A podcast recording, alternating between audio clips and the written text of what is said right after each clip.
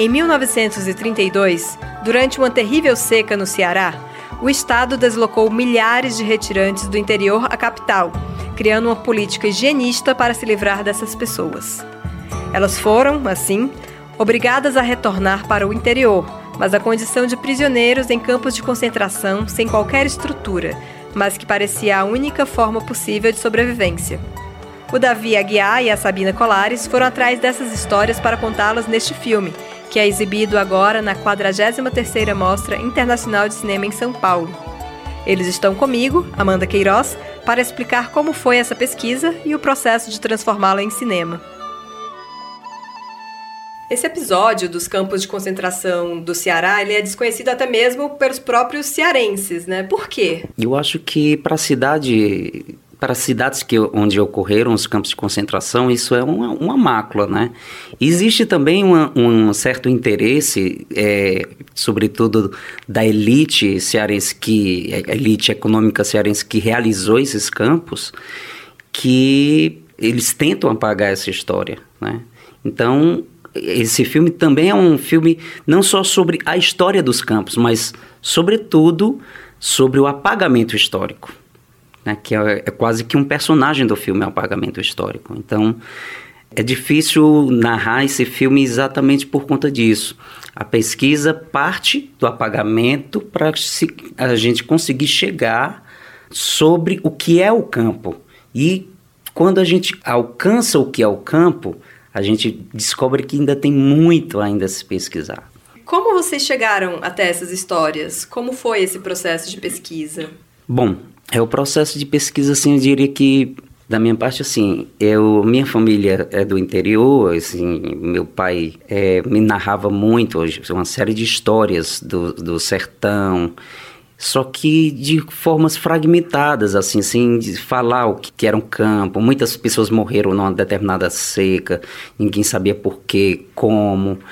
É, e aí eu fui conhecendo, fazendo um trabalho de cultura popular, né, com o Geraldo Amâncio, um, o último parceiro de, de cantoria do Patativa do Assaré, né? Ele me passou, ele também é historiador, e passamos um Senador Pompeu, e ele disse, olha, aqui teve um campo de concentração e morreu muita gente, então eu, mas como é que é isso? E ele Olha, eu desconheço, mas tem uma pessoa que está fazendo um, um, trabalho de pesquisa, e aí foi quando a gente começou a ir atrás dessa professora, que é a professora Kenya Rios.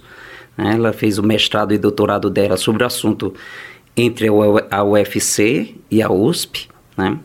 A gente começou a, a buscar esse, essa história e conhecemos uma pessoa de Senador Pompeu que nos falou da caminhada da seca, a população acredita que, a, que os mortos nos campos de concentração viraram almas santas.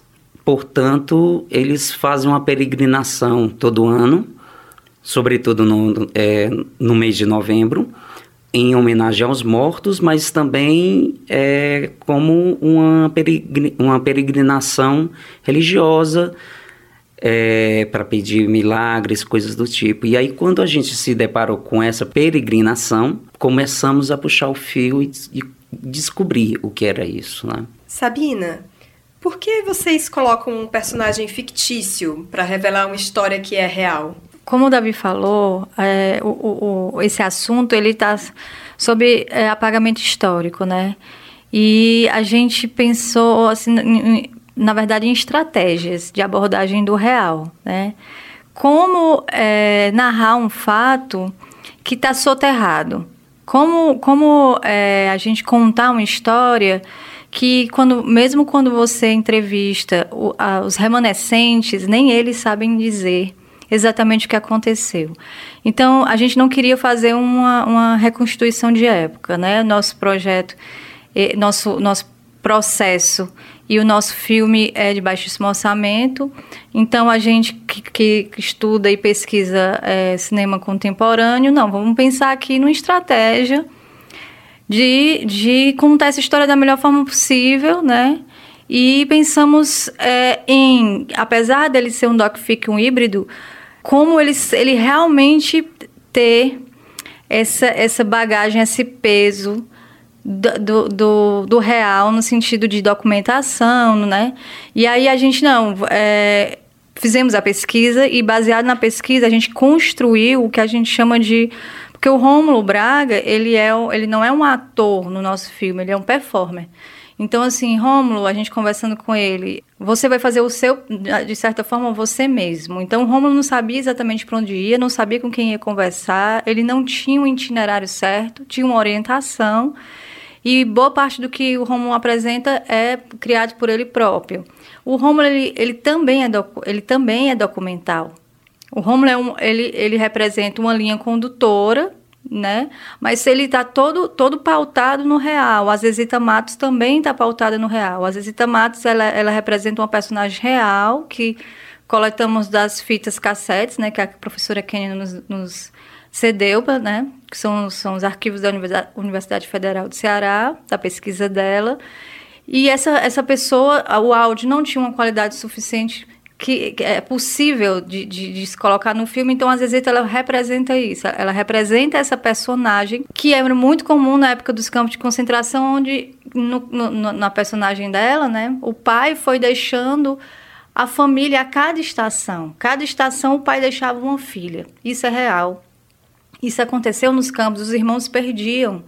Então, assim, a gente, não, a gente pensou em como estratégia de usar algumas, é, algumas ficcionalizações assim pautadas no real para poder para fazer com que isso seja uma estratégia que chegue no, especta, no, no espectador, né? Porque não, não tinha, a gente não tinha como fazer diferente. Mas é importante dizer que até os textos da Zezita são textos tirados de jornal ou de arquivos histórico, né? E as orientações que demos por Romulo também. Pelo que eu entendi, também tem um quê de road movie.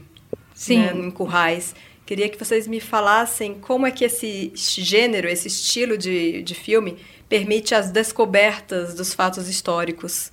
A gente costuma dizer assim, a, a, história dos campos ela ainda está sendo revelada, né? O exército sinistro dos esfomeados marcha pelas estradas em demanda de fortaleza. Estão morrendo por dia centenas de pessoas às margens das estradas de ferro e no Alto Sertão. A gente pensava que ia escapar aqui em Fortaleza, mas o povo daqui dizia que a gente estava sujando a cidade. Eu vou dizer que morreu abandonado, 20 mil pessoas. Quem tinha rede dormia na rede, quem não tinha dormia no chão. Contava em dezembro desse ano cerca de 11 mil operários. A formação de um processo histórico os interesses de uma determinada elite são beneficiados em detrimento aos interesses sociais, ficando assim marginalizada toda a população. Uma das coisas que, que é real e que a gente traz para o filme é exatamente a forma como ela é revelada, porque o Road Movie é o Road Movie das nossas vidas, minha e do Davi, da, da Quênia e de todos os pesquisadores que buscam essa história, seja de ônibus, seja de carro, seja andando, enfim nós continuamos o tempo inteiro é, é, nessa busca. O Rômulo, ele representa a gente. É, o Rômulo, por exemplo, ele, no processo, a gente fe, fez com que ele praticamente não soubesse quase nada sobre o tema, né? Então isso era, era algo importante para o filme, por quê? Porque tinha que ter um certo frescor e ao mesmo tempo ser esse, o, fre, o frescor dessa descoberta, de como ele reagiria diante dessa descoberta. Vocês se valem no filme da fotografia do Petrus Cariri, que é um grandiosíssimo fotógrafo, e eu queria saber como é que isso contribui para vocês construírem o discurso do filme. É, o Petrus é um, um grande amigo e vestiu demais assim a, a, a camisa do, do filme, é um querido. E assim, o, Petros, assim, houve uma liberdade muito grande, é, foi dada essa liberdade muito grande para o olhar dele, né? A gente, não foi à toa que a gente é, buscou é, a conversar e a convidá-lo para fazer o filme. E ele também foi muito afetado e a gente conversava sobre uma orientação fotográfica, mas ele trouxe muito esse olhar dele, o olhar dele para esse assunto, a afetação dele para esse momento, né? Então, assim, a gente realmente foi uma fotografia é, muito livre. Né? A gente tinha, tinha, como eu falei, essas orientações ele, é, prévias, mas a gente deixou, permitiu que ele também colocasse ali a, a, a, vamos dizer assim, a marca dele, né? Vamos dizer. E eu acho que foi muito feliz. Uma das coisas que falam mais do filme é que o filme que a gente ouve muito das pessoas é que ele tem uma poeticidade, né? Ele tem uma, apesar de ser um tema duro, difícil, mas ele traz essa poesia, uma delicadeza na, na fotografia. E isso foi, assim, de certa forma, intencional, porque realmente é muito é muito duro o filme, né? Ele, ele e aí a fotografia ele, ele consegue é, não é suavizar, a ideia não é essa, mas é outra dimensão para esse olhar, né, para esse assunto. E o, o sertão é um personagem. Então é, é, é importante saber olhar para o sertão, para os espaços, para a vegetação, e ela está o tempo todo lá. E o Petro sabe fazer isso lindamente, perfeitamente. Né? Então a gente é muito feliz com a fotografia dele. E vocês esperam que o filme Currais traga esse debate à tona em, aqui em São Paulo, um lugar que a gente não sabe, sabe menos ainda dessa história do que mesmo no Nordeste? Com certeza, assim, é, inclusive ele já está trazendo, assim, né, a gente, onde tem passado com esse filme, gera muito debate, é, lembro que em Tiradentes, por exemplo, quando estivemos lá, tinha muitos cearenses lá, enfim, procuravam a gente, a gente descobriu uma, um, um determinado uma determinada pessoa que disse que o avô dele fugiu do campo de concentração de 32 e chegou ao Rio de Janeiro por conta disso. Né? Isso é para a gente é o que há de mais importante. É conseguir realmente levar a, a, ao debate, com o encontro com essas, novas, com essas pessoas, é, descobrir novas coisas sobre o tema. Quando a gente pensou, decidiu que íamos, íamos fazer o filme, uma das conversas na construção do roteiro é como isso ia chegar na juventude. Pensar no Rude Movie também, pensar nesse personagem que também costura essa história, também foi para conversar de forma, vamos dizer assim, bem positiva é, com o espectador também.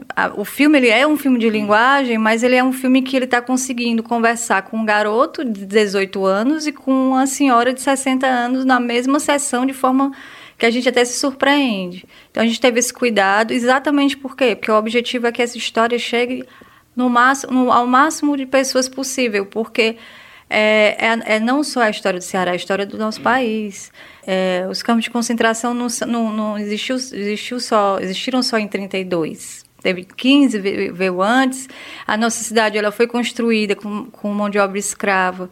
É, desses campos, né, desses, dessas pessoas é, e, essa, e, normalmente as pessoas não sabem disso, o próprio Pirambu não sabe que houve campo lá. Então, assim, eu, eu acredito que seja um dos maiores papéis do filme é fazer com que essa história chegue nas pessoas e vire um grande debate mesmo. Sabina, Davi, muito obrigada por essa entrevista. Eu acabei de falar com a Sabina Colares e o Davi Aguiar que são os diretores de Currais, que está em cartaz na 43ª Mostra Internacional de São Paulo. Muito obrigada. Eu que agradeço. Muito obrigada.